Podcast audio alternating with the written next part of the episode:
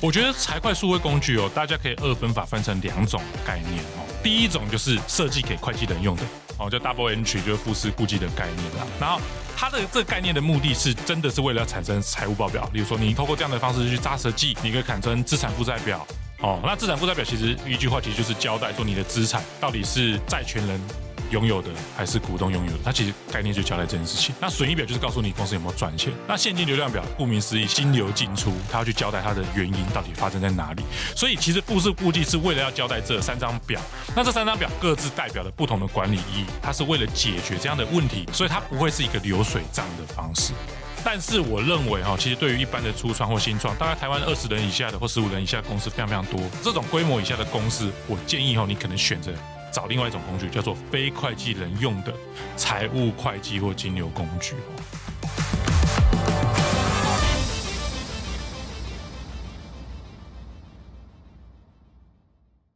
本系列主题由经济部中小企业处与法律白话文运动跨界合作。好，那今天在这一集荣誉会计师的节目中，我们要来聊一个很重要，但是也是一个很。很让人觉得困扰的问题，那就是记账。因为在一间公司里面的记账这件事情呢，大家都想到招一定很重要嘛。因为你要了解自己公司钱花到哪里去，预算有没有使用的合理。你没有记账的话，简单来说，大家会说你什么？你不理财，财不理你。所以你一定要有记账的习惯。那这是指个人的层面，那公司的钱是大家的，那更要记账，才能好好的去管理。那像在法白在经营的过程中，譬如说 Podcast 啊，我们就会有譬如说来宾的费用啊，或者是。麦克风啊，或者是我们这个场地，有时候会有场地的费用。那有的时候会举办活动，甚至是会到外地去演讲。那各类型的这种待定的款项，常常就会出现。那也会常常会需要付钱给合作伙伴的劳务报酬。那当然，大家出去外面办活动，那吃东西的餐饮啊、茶水费等等的。那这些活动办完了，事情做完了，本来想说就下班休息的，没想到还多一个记账的事情，还不能够休息，就常常就觉得很困扰。过去当然就是人工知道一笔一笔记嘛，然后我们久了之后想说不行，那总是要有一些方法。那我们就开始发现，哎，其实原来蛮多公司他们会使用不同类型的数位工具，那数位的财务会计工具。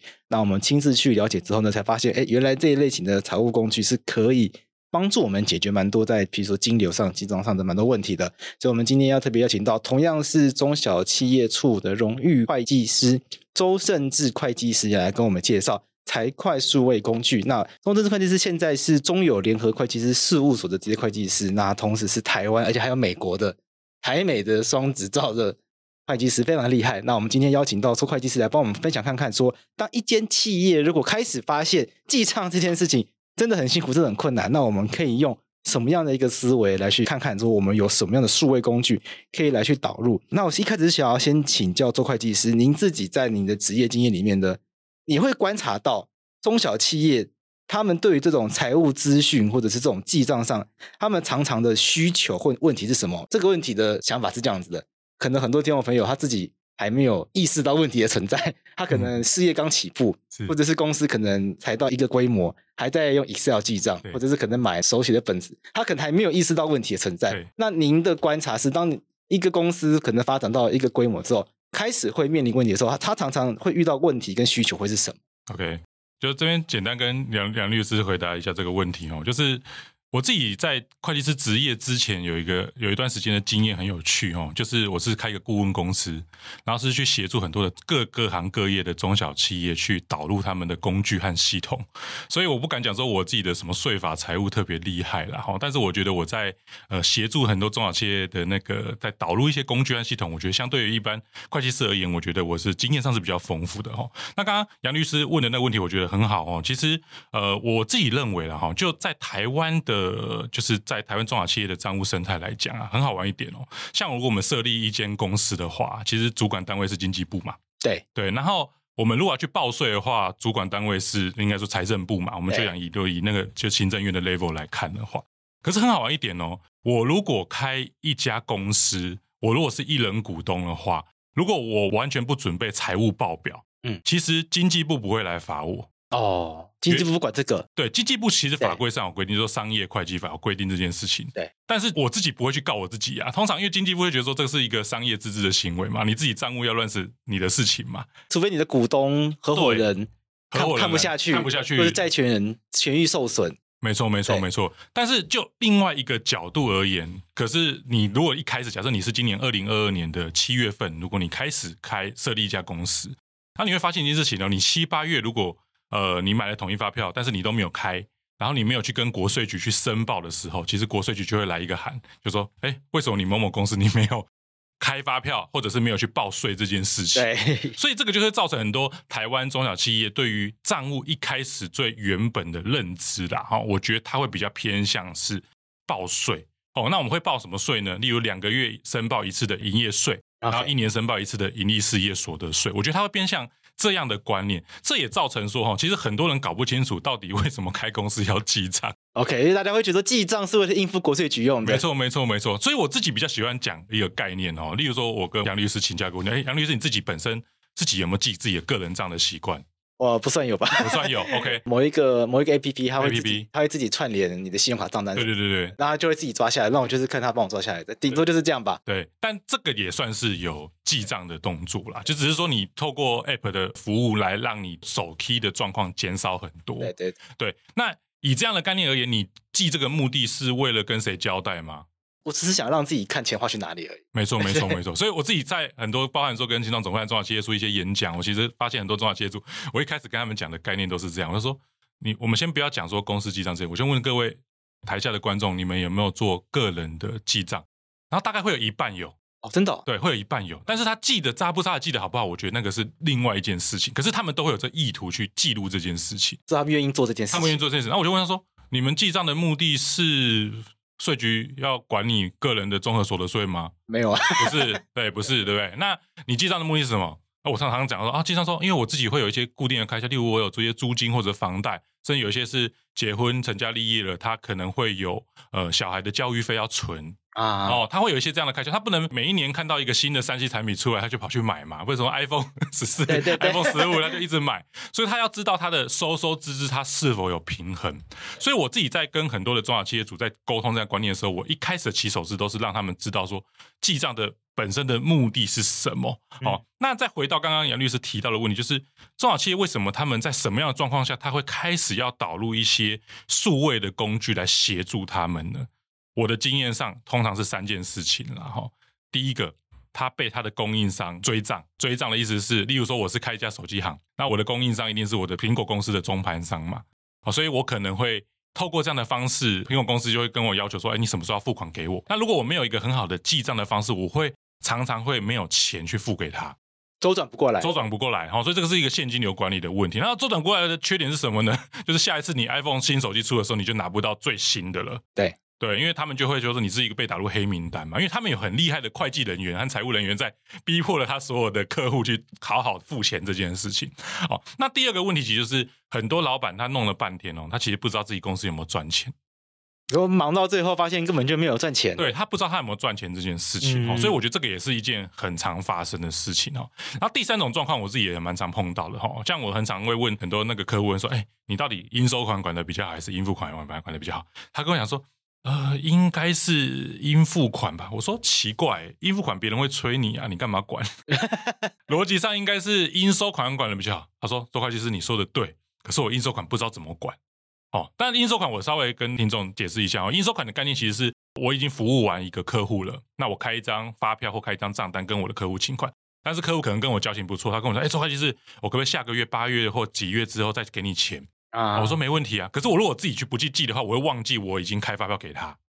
然后我就会忘记跟人家催款哦。那这件事情其实跟很多我们自己在跟朋友间互相借贷也很像。比如说有时候我们去吃午餐的时候，比如说我没带钱，然后就跟我的同事或朋友借钱，借一百块。那通常如果我跟两个同事同同时借钱的时候，我自己会忘记嘛。所以 A 同事催我的时候，我会先给 A 同事的。所以应收款的管理其实是你要去催，大部分台湾人不会想要倒账啦。所以大部分你去催的时候，他就会给你钱。所以这是我自己觉得，就是中小企业在一开始啦，就是他如果开始要想说，哎，我这样的管理方式哦，都是没有记账的方式，这样管理不行的一个很大很大的原因啦。就是这三个哦，第一个是我不知道公司有没有赚钱，第二个是我不知道还有剩多少钱可以用，第三个是我不知道我未来。要收多少钱，还有未来要付多少钱，这三个问题是我认为大部分中小企业会碰到很大的，开始要选择用工具使用的一个问题。哎，连自己有没有赚钱都会搞不清楚，这个让人觉得很匪夷所思。在法院里面忘记去要钱的这个这个在诉讼上，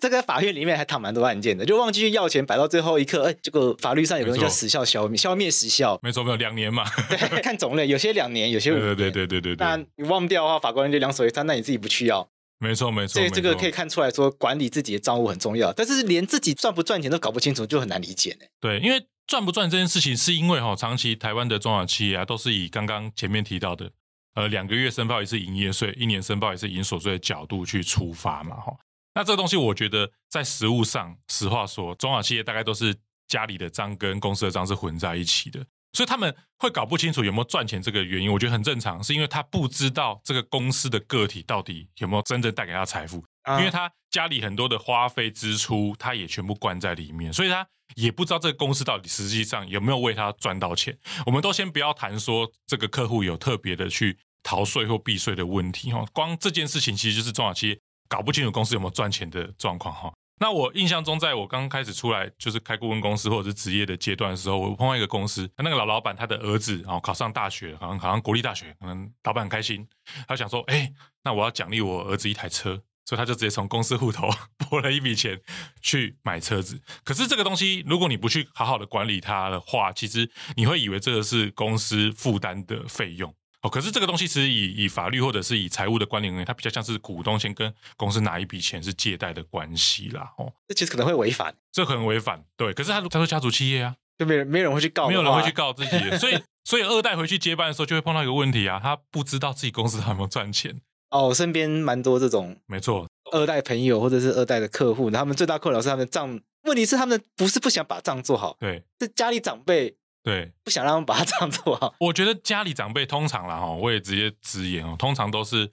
老老板或者创办人的太太，也就是现在二代回去接班的妈妈，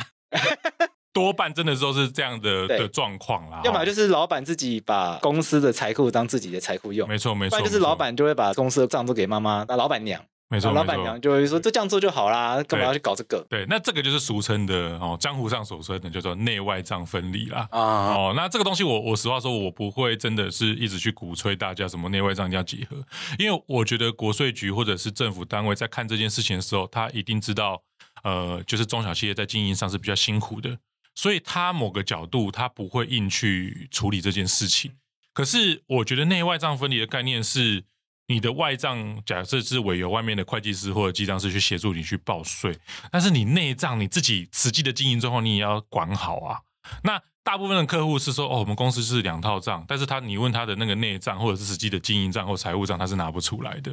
哦，那这个是我觉得是比较大的风险会出现的问题啦。哈，那当然我自己客户上有新创公司，新创公司是为了要募资，所以他必须要把这件事情交得很清楚，好，不然下一轮的投资人一定会跟他要一些东西，包含做一些做一些那个财务的。那个征询的时候，他会交不出来。好，那当然有一些有多股东的状况的话，会股东有些比较对财务比较敏感的，他也会去这样要求。可是，一般在一开始初创阶段，或者是回去接二代的那种中小企业，我觉得这一块确实是一个很大很大的问题和痛点。那二代因为大部分都在外面工作，有一些工作经验和历练，所以他回到家里的时候会想说：“哎，我可以用报表来知道我公司的经营状况，来做一些调整。”但他就发现这件事情很困难，拿不出来，拿不出来，所以他的第一步事情就会呃想想说有没有办法很清楚、很立即的去掌握到自己家里这些事业有没有赚钱哦。那我自己在推广上哦，包含说呃我自己有个财务会计工具的公司哈，其实我们在长期在推广这件事情，其实跟法白做的事情有点像，我们是把财务这件事情白话，OK，哦白话哦，我们尽量是让那有机会应该来交流一下，对对对，因为。概念上会比较偏向是说，因为你要知道自己的经营状况，你不是为了报税哦，我们完全不鼓吹你要报税这件事情。我们是说，因为你要知道自己的经营状况，那你从哪个角度着手还好？那你有办法去呃念个三年或四年的会计学，然后再跑去创业吗？不可能啦，可能不可能。大部分你去上上一些学分班，然后我觉得那已经是很认真的那个企业家或者是经营者了哈。所以我的经验上就是说，透过这种方式，那他的方式是什么？就是透过金流的管理。因为我觉得，如果你公司的金流你都没办法管理得很扎实的话，其实它会造成你没办法知道公司实际上有没有赚钱。我们都还不要讲损益表概念，我们就讲金流。例如说，我设立公司丢了五万块进去，然后我公司有花费有支出，那我在月底的时候剩下三万块，我知不知道五万块变到三万块的原因是什么？那这个原因如果你记录得清楚的话，其实是一个最简单的回答你自己公司有没有赚钱的一个问题。对对对对对，那这都还不用讲说未来金流的概念啦。像刚刚周会计师讲的，就是记账的目的不应该是应付国税局嘛？至少要帮助我们解决三件事情嘛。你至少要知道公司有没有赚钱嘛？哎，不然开公司要干嘛？对。再是应收应付的管理，应收账款是你人家欠你的钱，你要把它拿回来。因为法律上面人家欠你的钱你不去要，不好意思，时间超过了，你去法院告，法官不理你。没错没错。对，这个其实在我自己开始做法白以前呢，比如以前法律系啊，或者是以前可能还比较在律师业务的时候呢，都会觉得怎么会有这种事情？怎么自己的钱不去要？但是真的是自己开始开公司之后，才发现这个是合理的。理就是法律人原来法律人觉得很匪夷所思的事情，因为我们在因为在学校教授都会说，自己的权利有什么不能自己行使的？没错没错。那其实如果你没有好好管理的话，确实，哎，法律它就是要要求你就好好管理自己的权利。那另外是应付账款，你时间到了你要付给别人的。那如果你金流没有管理好，你无法付给别人的话，那可能会有违约责任的问题。嗯，对，那在法律上面延伸出来，可能就违约责任啊。第一个可能就会有迟延利息的问题啊。那造成人家的损害的话，那是不是也会衍生更多纠纷出来？所以这些管理真的会很重要。我们接下来就要延伸下来跟周会计师讨论。像周会计师有说他自己也有这个开发财会数位工具的经验，那就想要来跟周会计师聊看说，说刚刚讲的这些痛点、这些需求，你觉得我们可以如何使用数位的这些工具，呃，来去协助中小企业来做相关的解决？嗯、那因为有些老板会觉得说，与其去学这些，那不如就请一个会计。对。不就好了嘛？因为有些老板他可能觉得很忙，他不想学，对他觉得数位工具很难，尤其是可能因为通常在公司里面当老板的，可能年龄比较大。那坦白说，这个资讯的使用没有那么的习惯。你叫他用数位工具，他觉得啊，我又不是没有钱，我直接请一个会计来就好啦。嗯、那我干嘛要做这件事情？那为什么数位工具你会觉得它具有一个不可替代性？嗯，OK，我我自己会从一个角度来来来出发了哈，就是第一个角度是说，呃，像我自己碰到他会开始想找财务人员。哦，来找的大概公司规模大概从五人到十人左右，就会开始有那种觉得有点烦、有点痛的感觉了。对，哦，大概五到十人，如果五人以下，大部分都是几个 co-founder 大概或者共同创办人，然后自己几个一开始的、呃、员工，然后一起做，我觉得大概不会有太大问题。可是大概五到十人就会是一个很好的切入点哈、哦。那刚刚呃杨律师有提到一件事情，就是呃到底呃像有些比较有钱的老板，他会觉得说他找一个会计人员来处理就 OK 了。可是很有趣的一点哦，台湾我自己觉得台湾在找寻会计人员这件事情是非常非常困难的啊！真的？对，随着时代的慢慢的演进哈，像我自己妈妈那一辈就一堆家商，对吧？一堆家商，所以那个时候所有大概开公司或工厂的老板哦，大概要找一些传统会计人员，我觉得不会是太困难的。是，因为以前有很多的高商会有会计科，没错，没错，没错。OK，会会计科，所以就很多这种高商毕业的学生，他们就可以直接进入职场。没错。那以现在来讲，大部分的年轻人啊，包含少子化的关系，其实你会发现，其实呃比较年轻的会计人员找不到。我自己在帮有些客户，因为我自己接他顾问案，然后要帮他找财务会计人员。我我们理想上了哈，因为老板可能三十几岁，我们就理想上会找一个跟他年纪相仿的财务会计人员，是我们觉得最适合的。可是很好玩一点哦。当他把那个 offer 把它开出去，招募网站上开出去之后，一个很大的问题，来投递的人多半是四十五岁以上，或者是二十出头刚毕业的那一群人。OK，很奇怪哦，中间那一块你会想，那中间那块跑哪里去了啊？我自己我自己判断了，因为我拿我同学来看这个例子就知道，那些同学大部分都是在大公司的财务部门、会计部门，所以小公司找不到。好，那另外一块就会是呃，他可能会往。呃，例如说转行的角度去走啦，所以其实整块其实在，在有经验的财务会计，在中小企业反而是拿不到或者是找不到的哦。那这个东西就会变成是说，那我没办法透过财务工具去解决这方面的问题哈。那不然说我们自己那个在推广的那个工具而言啊，其实我就发现，其实呃很多台湾的系统厂商，我觉得财务会计工具都做得非常好。非常好，可是我觉得他们忽略掉一个很大很大的问题，就是呃，现在的会计人员，或者是我们讲的新创公司或小公司的会计人员，他的素质不见那么高，他不像是我们自己呃念念书念正四年会计系学生毕业的状况，所以在他的财务底子没有那么好的状况下，我们设计的工具就要解决他在输入面的问题。哦，输入面是我我自己一直觉得这是产品的易用性啦。哈，如果你看一个工具，那他学什么什么借方贷方那种传票，例如说你从银行户头汇钱给你的房东，你要借租金费用贷银行存款。哦，那如果我这样讲，如果听众听不懂这件事情，就代表你绝对不是会计人。好，那你可能就是我们这工具的潜在的用户之一，或者是我们今天在讲这个概念。我我有修过一年初快，对，我一整年都在学这个东西。像我自己在很多外面演讲，我没有超过初快的范围啦。哦，真的吗？对，因为其实初快你只要把它精通，其实它就可以解决大部分中小企业的大概九成五以上的问题。但是我自己做还是觉得很痛苦，我 没有因为学初会，对对对，觉得做这件事情很困难。因为我自己都是学中会的时候会出会嘛，学高会的时候会中会，所以我大学成绩可能也不知道太好。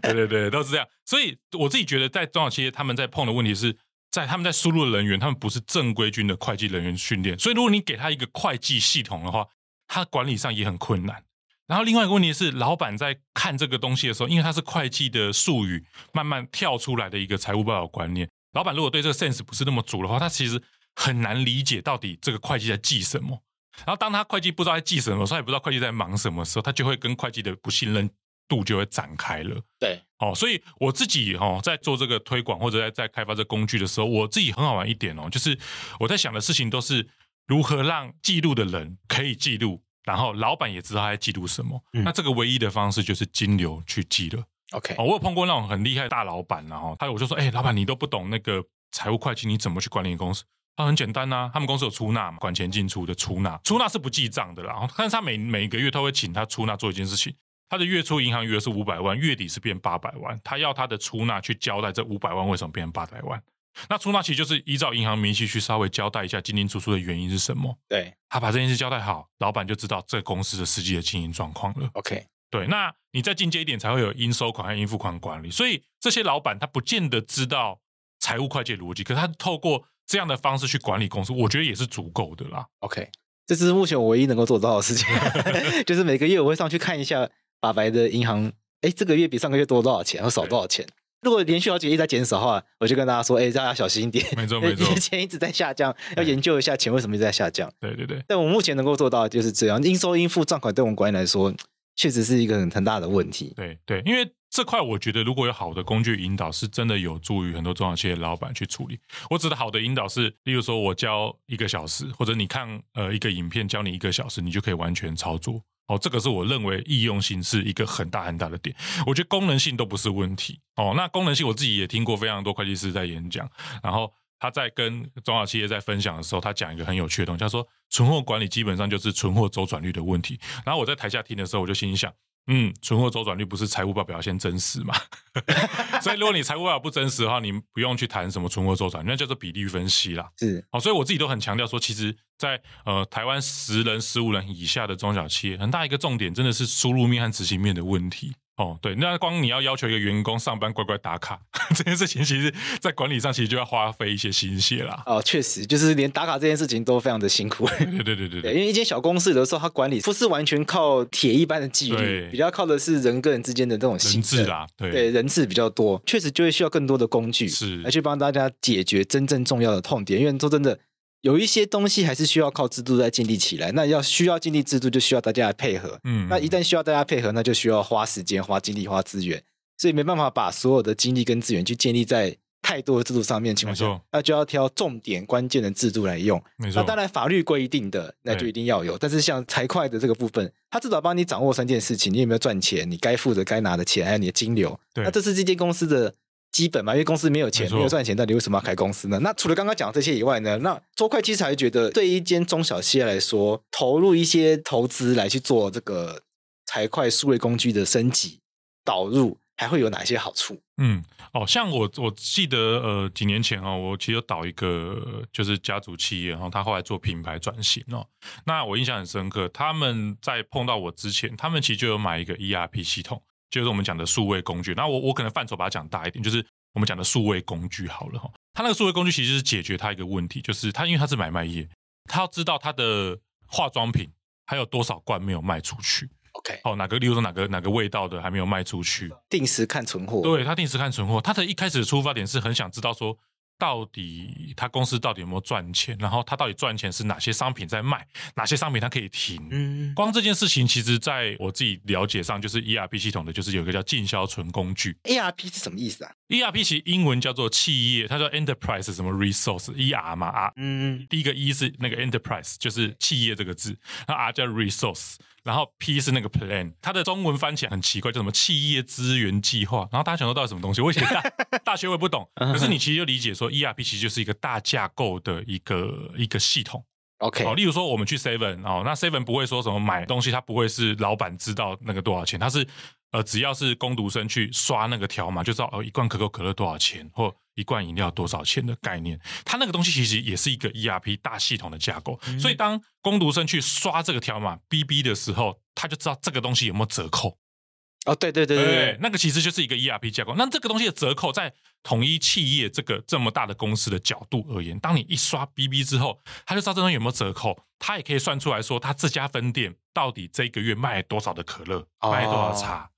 哦，那其实它就可以解决非常多问题。那他在扣这个可乐和茶的时候，也会同时去管理到库存的问题。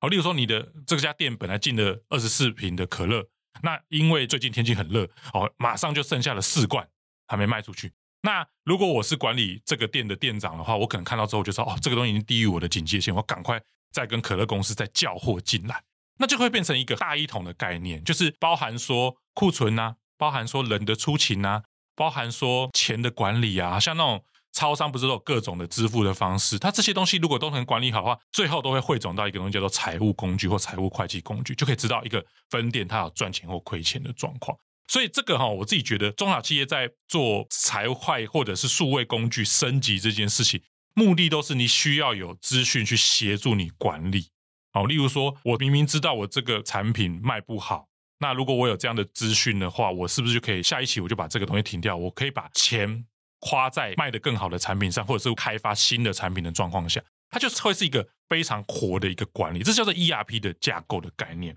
那我们后来讲的数位工具比较偏向是把 ERP 架构拆成一个一个工具。像我知道有一些客户他们在员工打卡，他们其实现在是用 App，哦，用 App，他们直接公司就买了一个数位工具，是人资系统的工具。他可以买个 app，可以就是说，我到公司附近的地标就可以打卡，打卡就代表我上班，对不对？然后这个就是取代传统的打卡机或打卡钟。传统打卡机、打卡钟的话，它如果不是系统化的话，它其实需要人工去 key 每个人的出勤的状况。对，好，那如果电动化一点是 BB 之后会有电子档。好，那如果是以 app 来讲，就刚刚更方便，只要员工有手机，他就绑定之后，他就直接输入，就可以知道他的出勤状况。好，那以进销存当然就是会有更扎实的，就是你可以知道每个东西卖得好或卖不好的状况。那以制造来讲，就知道说我现在什么东西还在产线上，那我每个东西花了多少时间去制造。那如果以财务工具而言哦，财务工具其实大家也不用觉得财务工具很复杂，财务工具其实就是把所有的资讯加一个 dollar sign，加一个前字号，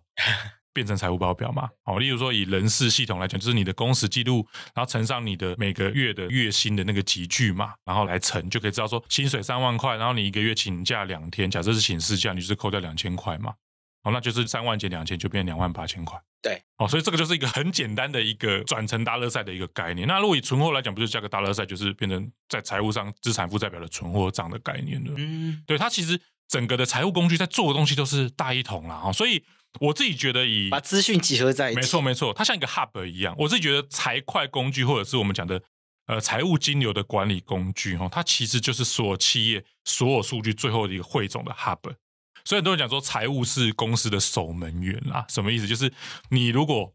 财务都最后一关，守门员你都守不好的话，其实你公司很容易倒闭。对，很，那我自己也讲，再讲个笑话。我自己我自己在前前几年有一个新创公司的客户哦，就像刚杨律师讲的，其实哎，感觉我们法律人和会计人应该对于账务这件事情是比较谨慎的。可是我真的有个新创客户，他找了一个很大型的法律事务所，然后呢，他跟他老师咨询，然后他后来因为他的这个新创公司经营不善，我帮他做清算，他在清算的时候就发现有这个。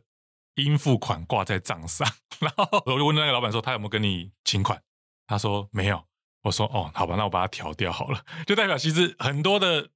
包含说律师界啦，哦，我觉得律师界他们对于法律条文是很谨慎的。可是其实财务这件事情，其实不见得所有你看到的大公司他们管理都很扎实哦。OK，有些或许他可能是有可能应付款是应该要付给律师的款项，然后律师没有来请，一直都没有请，而且 而且那个老板有跟我讲说，他一开始有一直去催问他说，哎，你赶快出个账单干嘛？然后后来他已经到了发生那件事情的三年之后，他公司要清算了，然后发现这账上那一笔还没有付，哦、所以这个一个很好玩的概念。或许啦，那个律师可能很好心，是觉得这公司呃，可能他一开始新创，所以他可能就给他一点傻逼就算了这件事情，有可能是这个原因啦，有可能是这个原因。对，可是我自己就觉得这件事情就是一个很好玩的例子，就是就像梁律师刚刚提到，就是你不管钱，钱不管你，尤其是应收款，就是通常我们催账这件事情是我觉得中小企业一定要做的事情啦。是，那我们会发现，其实市面上也有蛮多其他的软体已经可以做到这件事情的。那我们可不可以请周会计师跟我们简单分析一下常见的数位会计工具有哪些？OK，那，那目前这些会计可能它差异在哪里？那我们可以怎么来挑选比较好？嗯嗯，我觉得财会数位工具哦，大家可以二分法分成两种概念哦，两种概念。第一种就是设计给会计人用的。哦，就像我刚刚讲的哈，你你从你的银行户头付了三万块的薪资给你的员工，就是借薪资费用贷银行存款。哦，那如果你听不懂的话，就你不就不是这一块的范畴。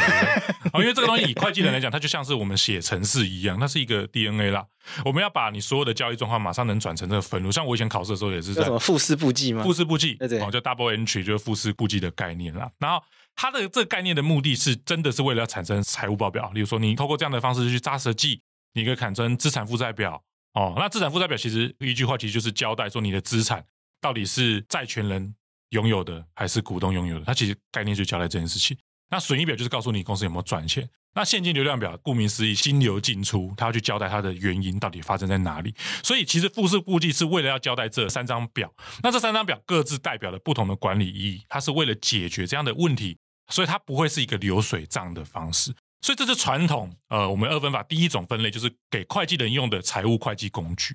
哦，就是你要懂得切分录，哦，切分录就是刚刚讲的什么借方、贷方、复式簿记这一块的东西。可是我自己坦白说，我自己碰到中小企业啊，大概五人、十人以下的公司，大概你要找一个正职可会计人员完全把这块东西精通，我觉得很难。所以大多数都会委由外面会计师和记账师去做报税的动作。可是报税又不等于记账，对哦，因为就中小企业有内外账分离的状况，所以这个东西在财会工具上，我觉得第一个分类就是给会计人用的。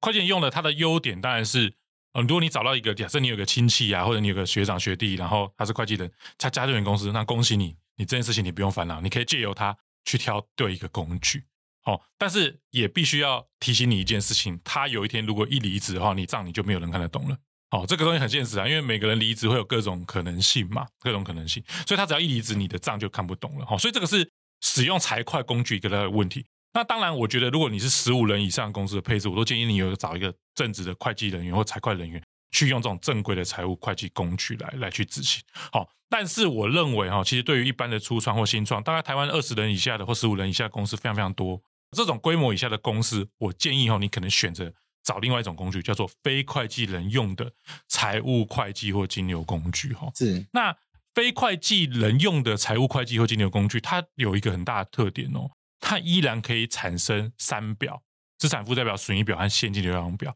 可是它在输入界面会让你不需要知道借贷分录。哦，不需要有基本知识，不需要基本知识，你只要知道说，哦，这个是收到钱啊，我银行户头收了五万块进来，是某某客户给我的钱，那我就会记一个营业收入，哦，这样记。那你只要把这个银行的金流交代清楚，然后把收支的原因把它交代清楚，其实我就觉得是一个很扎实的一个金流管理。当你把这件事情做好，但是它又能同时去呃去协助你去管理应收应付款，甚至说很多中小企业最乱叫做代垫款。是，代垫款，我自己常常讲说，其实中小企业要用一个工具去解决问题的时候，痛点大概会两个啊，一个叫代垫款，一个叫做应收付。OK，好，你都不要看看财务报表，光这两件事情其实就是一个很大很大痛点。对，我们自己就很多经验，代垫款就是垫了多少钱要还给谁？没错没错，那光记都不知道记到没错没错，因为代垫款的管理，我觉得它是跟一个流程有关系的问题啦。但是大家只要联想到一件事，假设我跟呃杨律师合开一个公司好了。那我们自己都有各自垫钱，最简单方式，我们就是把我们公司垫的钱全部报统编嘛，然后放在一个袋子里面啊，对对对对对。那这种其实是一个最简单的管理。那我们只要例如说懒一点的话，我们就每一个月去把这些放在袋子的钱去 key 一张 Excel 明细表，然后那杨律师也是 key 个 Excel 明细表，然后我们就把这东西去看我们都到底到底垫了多少钱，然后这些东西都没问题之后，就直接啊寄给会计事务所，然后。我们的出纳就把钱，例如说，哦，假设杨律师欠一万五，那假假设周会计师欠了一万二，我们就一万五一万二从银行直接拨掉，这件事情就结束了。好，所以这个东西，呃，是代垫款，我觉得可以做到很好的一个一个一个管理的动作了哈。那像我自己知道，房间上包含说我们自己的这个工具，还有一些房间上有一些工具，它其实在做的事情就是让你像这种很简单的交代明细的概念去记录它。为什么我做自己觉得哈，其实代垫款这件事情，你依然没办法让它变成完全自动化呢？原因是因为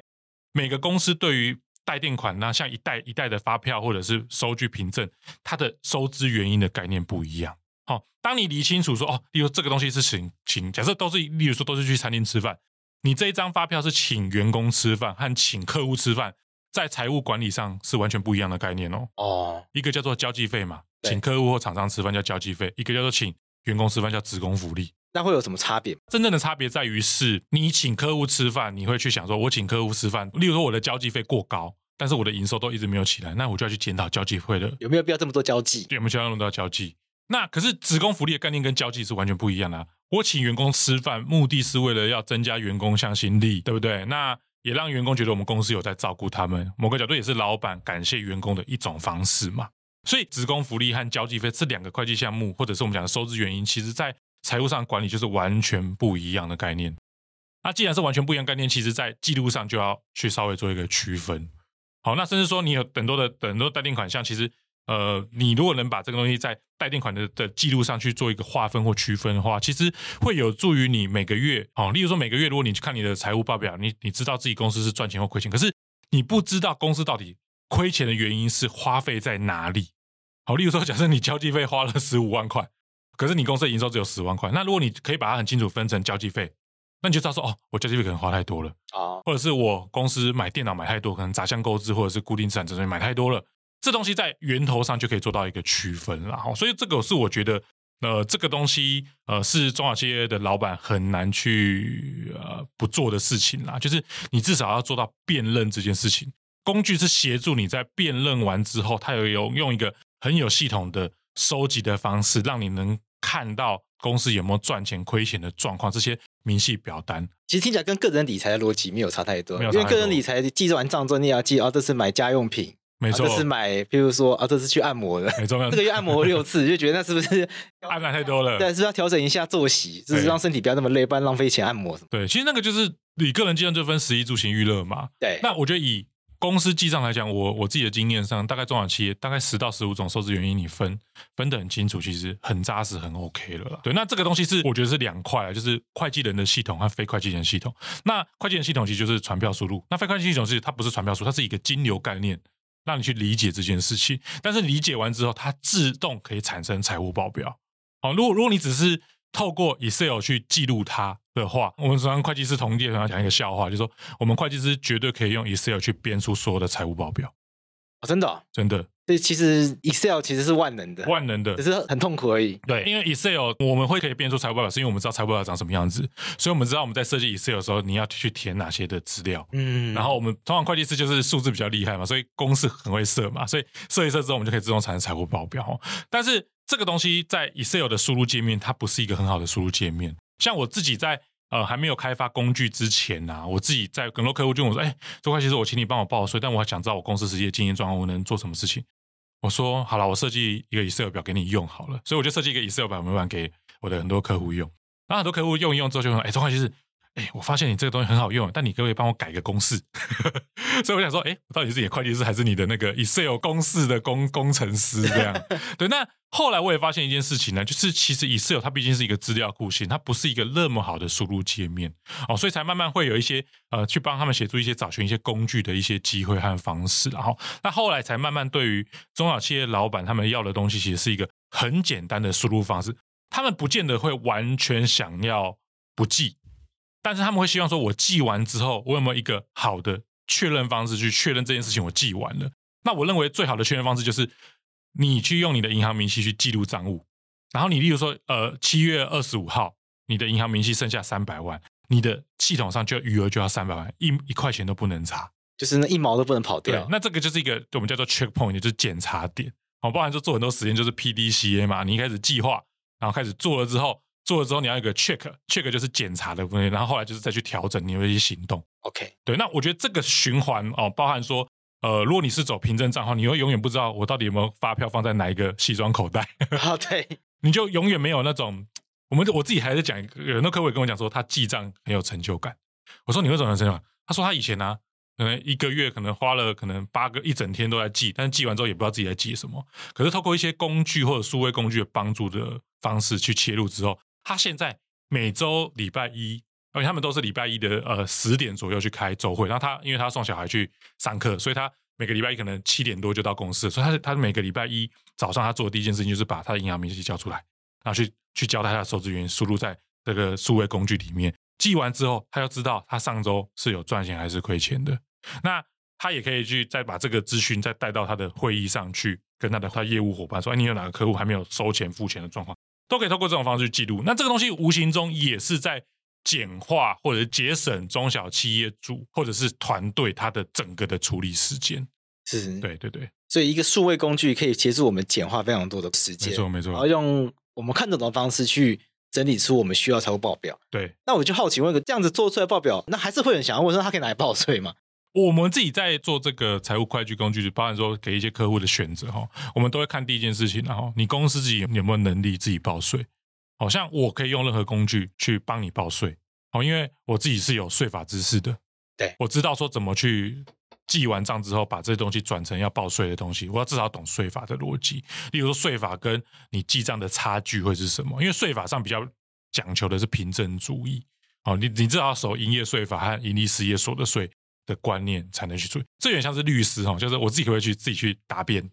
可以啊，是可以的哦。可是我自己敢不敢这样做？我还是会找一个律师。对，原因是因为我没有具备那样的知识啦。所以我觉得一样的状况在财务会计上也是一样的概念。我一直。认为中小企业的记账和报税是两件事情。OK，对，但是我自己在在在推广工具的过程中，我发现这个工具本身呢、啊，大概有一成左右的客户是他本身是能具备自己会记账，也可以自己去报税的能力。可是有九成他是没有办法的，所以这九成他还是会委由外面的会计师或记账师去协助他做报税的动作啦。哦。对，所以这个东西我觉得报税和记账，这个再回到最一开始的开头啦，就是中小企业的内外账是分离的状况，所以它的记账方式它不是以一套账的角度去报税，所以这就会造成说他们需要两套账去维持。可是如果他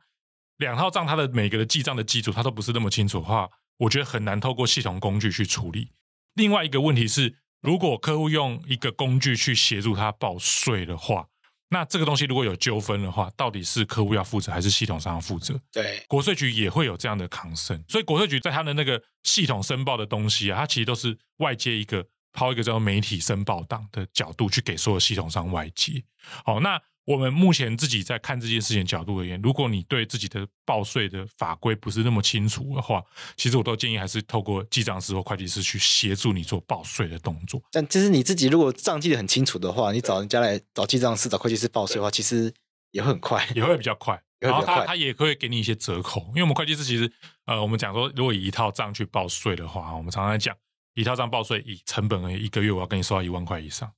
对，可是如果以单纯报税的话，可能一个月可能就是三千块上下。另外帮你做一套专门报税的账，反正比较便宜嘛。对，原因是因为单纯只有报税的话，就是你发票给我多少，我就去帮你做申报嘛。对，所以那个东西我们的沟通是很简单的，就是反正你就每 每两个月把一大堆发票就寄给我。哦，对对，这个事情我们在前事务所做过。对对对对对，每隔一阵子我们就要整理发票，对对对，然后计账师会来开会，我们要给他发票，然后说最近接什么案件，我们要提前给他。没错，然后接了这些东西之后，我我们的会计事务所的同仁们就会把这些东西转换成报税的语言嘛，然后去做税务上的申报，顺便帮你做一个账务。可是那个账务就跟你的实际的经营可能有可能有会有个落差在，会有落差。对，那这个东西如果在公司的呃，就是刚刚讲的一套账的概念来讲，一套账最大的问题是出纳的问题啦。就是银行金流这件事情，我觉得没有一个会计师敢及时跟客户讲说，你随时银行余额有多少钱，我可以完全掌握到，不可能。大部分我们做法还是会是批次处理，就像是很多传统的会计，他们会是一个月去结一次账的概念一样。我们极限会收的费用会比较高，而且我我实话说，不见得每个客户都愿意付这个钱。第二个是不见得每个月客户都愿意配合。可是我自己在实务上。执行的结果是这样：如果这个客户是很配合的，我们可以去打折哦。OK，我可以本来刚刚可以收一万块，我可能就可以跟你便宜个两三千。我觉得那个是没有问题的，因为等于是你自己省了我们的时间，我们也愿意把这个东西的折扣去回馈到你身上。因为我们时间也差不多了，我们最后来跟周会计师聊一下，就是如果我们确定想要导入的话，那势必会遇到一个撞墙期，因为导入工具的过程中，大家要工作模式要转换嘛？譬如本来是 Excel，甚至有些可能更传统用手写的。对，他开始要学习用这个电脑的网页的操作，然后去 key 一些本来过去不需要 key 的东西。嗯，那在这过程中，很多同仁就会抱怨啊，不习惯啊。那这个过程要怎么样来去降低大家在这个撞墙期的这个痛苦值？其实我自己刚刚前面提到，就是我自己在中小企业顾问这边也有做一些经营哈。那我发现哦，为什么很多的中小企业老板在买了一个工具之后，他在推行上，就像刚刚杨律师提到的，他非常难的去执行。原因是因为对于很多的员工而言，他们会有既有的惯性。既有的惯性的原因，是因为他们本身可能本来做事的习惯是 A，你现在要要反过来请他去做 B 的事情，他会觉得这件事情很不方便。所以一开始的说服方式，要跟他们讲说，哎，一开始调查的时候，你要先问他说，哎，你们现在做这个流程的时候，你觉得哪件事情是很麻烦的？要先去做这个沟通。那如果他提出说，哦，我有这个事情很麻烦的话，我们要解决问题说，那那我我把这工具导入之后，我们能不能解决这个？可以先用讨论的方式去鼓励这个员工去慢慢执行，然后。那我自己看比较多公司，呃，在导入一个新系统或新工具，比较成功都是有一个专职负责的人员哦。好，例如说，例如说是老板或者是一个共同创办人去负责去导这个工具。他导的过程中，他要站在一个比较中立的立场，就是怎么样可以节省大家最多的时间。哦，可是一个系统导下去之后，一定对于有些人来讲，他工作量会稍微提高一些，尤其是在短期，像刚刚杨律师提到的撞墙期的部分。当我开始有撞墙期的时候，他就觉得这件事情推起来很很累，所以其实确定哪些事情是一定要做，要做的很扎实的，远比要发挥这个系统的功能重要很多。我印象是很深刻，我一第一个还第二个做顾问案子啊，那个系统 ERP 系统哦，它本来是系统上叫他填四十三张表单，四十三张表单，对，就是他说你只要完成四十三张表单，你就可以驾驭我们的系统了。然后我那时候第一件事情去处理的时候，我就问老板或者是所有的那些在执行的员工说，你们想要知道什么事情？哦，哪些事情是你没有一定要知道的？确认完之后，我帮他们从四十三张表单砍到只剩下十三张表单。我说：“你只要把这十三张表单做得很扎实，就可以解决你所有的问题。可是这十三张表单，我要玩真的，我不要玩假的，因为玩假的就你到时候没有意义。对。可是你要他四十三张表单玩真的，很困难。四十三，对，整个总共玩的人是三三个人而已。然后你三个人你要去负责十三张表单，每个人要负责八九张表单，那个太复杂，那也不是一个好流程。然后。所以这个东西，我觉得就像哦，因为我爸是厂务出身的，我那时候在导一些系统的时候，我自己也碰到一些撞墙，帮客户导的时候也碰到一些撞墙期。然后我爸那时候就跟我讲了一个很有智慧的话，这个也可以分享给各位的听众。他说：“哦，你导一个制度的时候啊，你要像吃一块蛋糕一样。他说你蛋糕你会一次把它吃掉吗？我说不会。他说对啊，所以你要吃一块蛋糕，你要一块一块慢慢吃。所以你不能导一个工具的时候，你同时说什么我六箭齐发，我公司要从今天开始，我马上全部数位化。”我把所有的流程全部一次到位，你应该是一个月去挑一到两样去慢慢去执行，道理，不然大家噎死。对，他噎死的啊！对，蛋糕吃，就算蛋糕很好吃，好吃都塞住，塞住。他的状况还有一个诀窍，我跟各位分享：你导入进去之后，确定好这样做之后，你一定要有个检查机制。我觉得一个好的工具导入大概要两个月左右，二到三个月。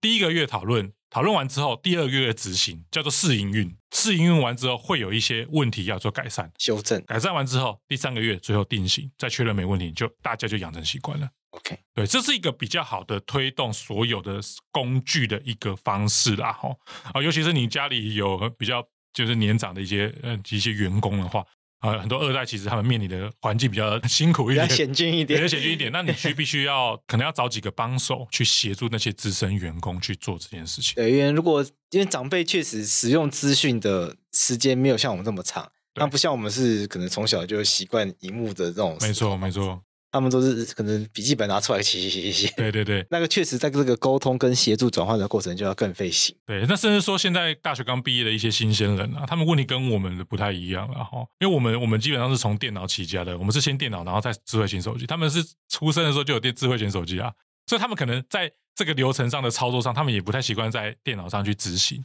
哦，听说有这个状况，有这个状况，对对对，所以我觉得这个这个东西都是呃。在执行这个导入阶段的时候，可以去考虑的事情啦。但它的目的都是为了整个公司效率的提升。OK，对。然后，如果你有好几个部门的话，你应该这个流程出来，应该是让每个部门都有一点点不爽啊。这个东西对大家来讲，最后就是最有利的状况。因为如果一个部门很爽，然后一个部门超不爽，那就代表这个制度有偏。对哦，比如说他可能有利于某一个部门，那其他部门他干嘛为其他部门然后搞自己累要死？对，所以就每个部门都要让他做一些事情。要成长的话，就要大家一起成长，不能就是只有我成长，然后都他在爽这样子，这样大家当然不开心啊。没错。那我们今天感谢这一集邀请到周正之会计师来跟我们分享数位财会工具的这些知识，然后也让我们了解到，就是我们今天讲最简单的，一件其实在记账的时候，其实最重要的核心的概念，不应该是拿来应付国税局，而是拿来让自己真的认识自己公司的财务体质，包括最基本的、最基本的有没有赚钱，应该要知道吧？嗯，我今天很惊讶说，有些公司连自己有没有赚钱都搞不清楚，对，那不是白忙一场吗？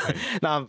再来就是应收应付的管理，还有经理的管理，哎，这其实都牵涉到我们法律上的权利。其实会计跟法律。它常常是牵在一起的，因为你钱不够付不出去的话，你就欠人家钱被追债，你可能就衍生法律责任。那人家欠你的钱你不需要，不好意思，时间到了你就要不到了，因为法官也救不了你。所以确实好好的记账，好好的了解自己公司的财务状况是一件非常重要的事情。所以我们今天也很感谢周胜志会计师可以跟我们分享如何利用数位工具。来去协助我们中小企业解决记账上的这些财会的一些疑难杂症，然后也也感谢周会计师帮我分享如何在这个导入过程中 去度过这个撞墙期。那节目的最后，我们还是要跟大家来分享，中小企业朋友如果遇到财会问题的话，可以透过我们马上办服务中心暨财会资讯服务网，那这个网址我们放在节目资讯栏上面，大家有兴趣的话，欢迎到上面提出你的问题。那当然，如果你有更进一步的财会规划或税务需求等等。那也可以透过马上办服务中心的网站申请财会诊断，来找到适合你的会计师和财务顾问哦。那经济部中小企业处除了提供企业财会服务之外呢，